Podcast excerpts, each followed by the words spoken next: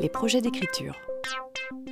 Vous allez produire de l'écrit à la suite d'un texte pour fixer la compréhension du texte. Ça va être plutôt quelque chose d'assez ponctuel. Hein. C'est-à-dire que euh, on est à la fin de la semaine, vous avez travaillé sur tel point, vous allez avoir un petit moment de production écrite de manière ponctuelle. Alors que là, dans ce cadre des projets d'écriture, on a l'intention de produire un écrit complet même si effectivement on va, le maître va en prendre en charge une partie. On a le projet d'écrire un texte complet parce qu'on en a besoin, parce qu'on veut le communiquer, hein, mais il faut qu'on apprenne à écrire euh, quelque chose de vraiment complet, fini, dans lequel on va mettre en œuvre toutes les composantes de l'acte d'écrire, et on va apprendre donc à écrire ce type de texte et ça va durer sur plusieurs semaines. On va même y revenir dans l'année. Je vous montrerai la programmation que j'ai faite tout à l'heure, mais qui est tout à fait, euh, qu'il est tout à fait possible effectivement et sûrement nécessaire de remanier.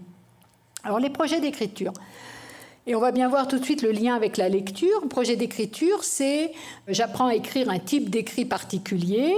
Bon, moi je propose au CP ce que l'on pourrait écrire, c'est enfin réaliser un abécédaire, réaliser des listes, écrire des contes, des portraits d'animaux, mais d'animaux fantastiques. Ça peut aussi être un compte rendu d'événements vécus, hein, euh, pourquoi pas.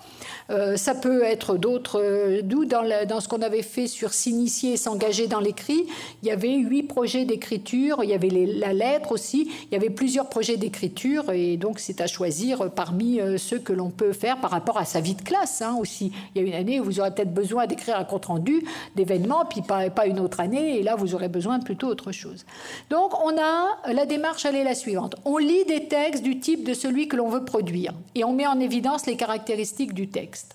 Ensuite, on collecte des éléments qui vont être nécessaires à la production. Et on propose des situations d'écriture pour utiliser ces caractéristiques du texte et on élabore une grille de relecture.